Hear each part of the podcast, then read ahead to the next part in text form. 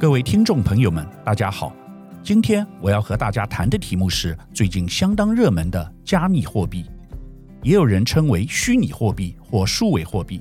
中国大陆叫做数字货币，英文则是 cryptocurrency。各位在报章杂志上经常看到的比特币、以太币，甚至近期流行的狗狗币，都是加密货币的一种。加密货币是一种虚拟的电子货币。不像我们在实体世界中使用的纸钞或硬币，它完全是在虚拟空间中作为商品和服务交易的媒介，也就是纯粹在网络上使用的货币。当然，我们所熟知的比特币是最广为流传、普遍被人接受的主流加密货币，但其实还有很多商家，如亚马逊、腾讯和 HappyGo 所发行的点数计划，其实也是一种电子货币。只是他们限于内部体系的特定商家进行交易，而不能公开变换作为其他的交易工具。加密货币为什么那么重要？因为它正逐渐为人们所接受，成为一个新金融主流趋势。这有几个原因：第一，就是数位经济的普及，现在越来越多的行业转成线上经济，特别是零售业。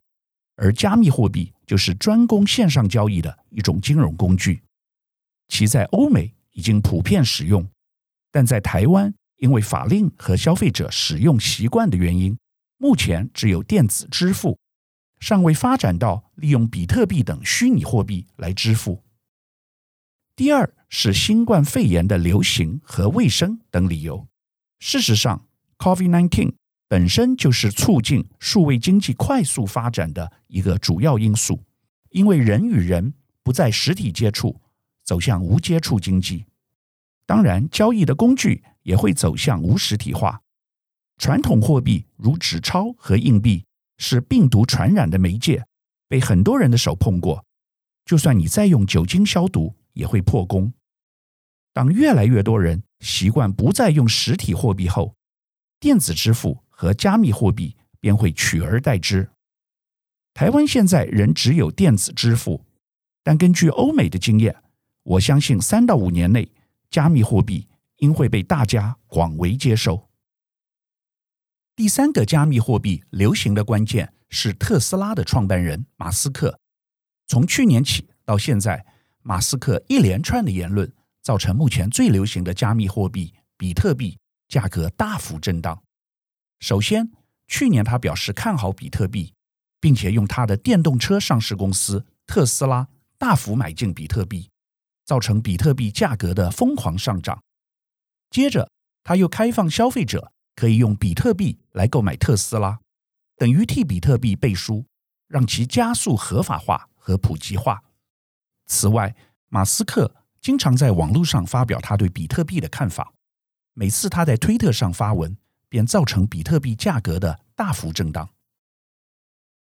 最离谱的是，马斯克把另外一种加密数位货币“狗狗币”也给炒了起来。去年以前，没有人听过“狗狗币”，当初只是某个人因为开玩笑好玩所创立的数位货币，现在却因为马斯克的加持，价格在很短时间内上涨数十倍，现在已成为市场上除了比特币和以太币以外，第三流行的加密货币，但马斯克最近玩得太过火，把自己的名声搞臭了。他有一阵子说狗狗币涨得太过头，纯粹是炒作。后来又暗示他好像已经把特斯拉公司所持有的比特币部分卖掉了。接着又突然宣布不再允许消费者用比特币来购买特斯拉的电动车，这些都造成比特币的价格大跌。像比特币已由去年初的高峰六万多美元，跌到前一阵子只剩三万多美元，跌掉了一半市值。也正因为如此，马斯克造成很多比特币和狗狗币投资者巨大损失，大家批评他恶意炒作、不负责任。马斯克作为新经济领军人物的完美形象也因此受到重创。但马斯克似乎依然我行我素。所以，美国证管会 SEC 最近已对其展开调查。由以上的分析可以看得出来，加密货币有两种主要的用途，一是作为交易的媒介，另一是作为投资的工具。这就像你购买美元一样，你可以说是为了贸易购买商品，也可以是为了增值。任何的金融商品如果要普及，一定要同时具有两种功能。但加密货币或比特币今天的问题，在于作为交易媒介的功能还没有得到普遍认可。目前比较是被用来投资，讲得更白一点，根本是被用来投机，所以风险相当高。加密货币作为投资的标的，最近在美国有快速的进展。根据调查，由于投资人对加密货币的兴趣不断增加，促使美国财富管理理财顾问扩大利用或向客户建议投资数位资产。二零二一年，有百分之二十六的财务顾问建议客户投资加密货币。反观二零一八年，仅有百分之一点八的财务顾问认为能将加密货币放进投资组合。根据同一份调查，二零一八年有多达百分之十八的受访者认为加密货币只是一时的流行，但现在只有百分之六的受访者这么想。这有什么意义？这代表一个新时代的来临，加密货币变成一种大家可以接受并且纳入投资组合的另类资产。加密货币已不再是旁门左道或者是一时的潮流而已。或许它还未成为市场真正的主流，但绝对值得你我重视。如果你问传统的投资大师，比如说股神巴菲特，他是相当看不起比特币的，到今天为止。都没有给予过肯定，认为这只是一个筹码的炒作，完全没有基本面。但在另一方面，也有新经济领域的投资大师对其相当追捧。最著名的是有女股神之称的方舟资本创办人伍德 （Cathie Wood），他就认为区块链和比特币绝对是未来。今年初，全球最大比特币交易平台 Coinbase 上市，伍德立即将其作为核心持股。虽然至今股价已下跌百分之二十，他仍大胆抢进，长期持有。最近加密货币价格大跌，还有一个令人难以想象的主要原因，居然和地球暖化和能源不足有关。主要原因是加密货币是非常不环保的，会耗费很多电力。比特币的发行有其特定的演算法，每段时间就会透过电脑程式。执行新比特币的发行，投资人要消耗很多电力和时间来产生新的比特币，这就好比矿工挖掘黄金，因此比特币的探勘者被称为矿工。传统的发电是烧煤，这并不环保，会排放许多二氧化碳。参与挖矿的比特币矿工越多，用电量越高，对环境污染的程度越严重。除非使用再生能源，但再生能源目前尚未普及，像台湾连百分之五都不到。由于在美国总统拜登的带头推动下，全球都积极推动碳中和计划，加密货币耗费能源被大家关注。这也是马斯克宣布不再允许用比特币购买特斯拉电动车的原因，除非消费者能够证明其比特币的产生是使用干净的再生能源。全世界加密货币快速发展的地方不只有美国，另外还有中国大陆，这也是比特币主要的舞台以及幕后推手。中国大陆的做法和世界其他国家不同，没有允许让欧美的加密货币普及化，反而是以国家之力推动所谓的主权数字货币。讲主权的意思，就是这代表是由国家而非民间机构所发行。换句话说，中国大陆是以中央银行为主体来统筹数位货币的发行。由于金融牵涉到社会秩序安全，中国大陆又是共产主义集权国家，因此要由中央控制加密货币，这完全是可以理解的。值得注意的是，这会使中国大陆在加密货币上的发展速度远远超过其他国家。自从去年大陆推出主权数字货币后，现在已在苏州、北京、上海和深圳等城市试点成功。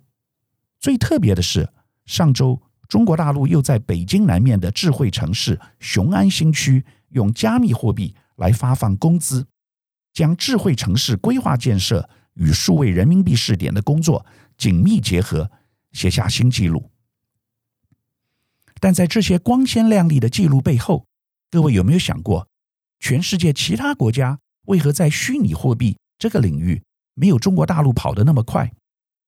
因为这牵涉到个人隐私。即使你没有做亏心事，请问你会愿意让别人知道你的每一分每一毛花到什么地方去了吗？这就是三年前脸书以民间力量推加密货币 Libra，但后来失败的原因。一方面是侵犯个人隐私，另外一方面是由于全世界各国中央银行的反对。但中国大陆没有这个问题，在共产主义集权统治的社会下，透过主权数字货币监管人民资金的流向，非但不是一件坏事，反而可以增强主管机关控制的力道。另外，中国大陆也把加密货币当作为和美国竞争的武器。中美现在的大战，除了半导体和五 G 以外，还有 AI。AI 成功的关键不只在于技术。还包括大数据。中国大陆 AI 未来超越美国的重要因素，在于可以掌握十四亿人口的大数据，比如说金流的数据。因此，大陆对于主权数字货币那么重要的工具，自然会投入很多国家资源，全力发展。我相信，在透过加密货币来发工资之后，这两年内应该会有更多新的应用与发展。前中国人民银行行长周小川最近在公开演讲时提到一个重点，就是加密货币一定要能够为实体经济服务。他的意思是要重视支付的功能，而不是把加密货币作为投资炒作的工具。我相信他对于近期比特币、狗狗币价格大幅的波动和炒作相当不以为然。这也是中国加密货币未来的特色，就是发展迅速。应用普及，但脱离不了中央主管机关的监管。近期全球比特币下跌的原因，不完全是由于马斯克，另一个主要原因和中国有关，就是大陆中央宣布打击比特币挖矿与交易行为。为了配合全球减碳计划，习近平于二零二零年九月表态，二零三零年碳使用量达到高峰，二零六零年。达到碳中和目标。从此以后，中国各省纷纷响应中央政策。原来有些比特币挖矿大省，因为电费便宜，吸引很多挖矿企业，包括内蒙古、新疆、青海和位处西南的水力发电大省云南，现在都纷纷改变政策，开始清理整顿比特币挖矿企业。由于大陆各地配合中央政策，禁止虚拟货币交易。和挖矿已经是大势所趋，因此许多中国大陆比特币挖矿业者只好转往海外，奔向哈萨克和俄罗斯等其他国家。现在全世界有一个奇特的现象，就是那些第三世界经济表现很差的国家，反而成为比特币运用最热门的地方。一个典型的例子是拉丁美洲的阿根廷，当地通货膨胀率。高达百分之五十，债务违约盛行，当地货币阿根廷披索贬值。但奇特的是，电费却长期获得政府补贴，因此阿根廷电费平均只有巴西、智利等其他拉丁美洲国家的一半，造成当地人积极参与挖矿，并用加密货币来规避阿根廷披索贬值的奇特现象。除此之外，在黑市流通上，比特币。目前也是主流，许多非银行体系的交易都是透过比特币来完成，因为可以逃避主管机关的追踪，因此比特币是黑市的主要交易工具。特别是对第三世界那些没有银行账户的民众而言，比特币更是必需品。所以现在你懂了吧？不论是对美国钱多到没有地方可放的国家，或者是非洲洗钱的毒枭，比特币。都有其不可取代的便利性，这也是为何长期来看，它一定会越来越流行的原因。以上是本周我为您分享的趋势。感谢收听奇缘野语。如果喜欢我的分享，希望大家能够订阅、下载，以后直接收听我们的节目。另外，如果您想要留言与我分享您的心得，或是想要听什么样的新闻分析，欢迎到我们的脸书智门 Smart Gay 留言，或是私讯给我。欢迎大家推荐给你的亲朋好友们，邀请大家一起收听。那我们下集再见喽，拜拜。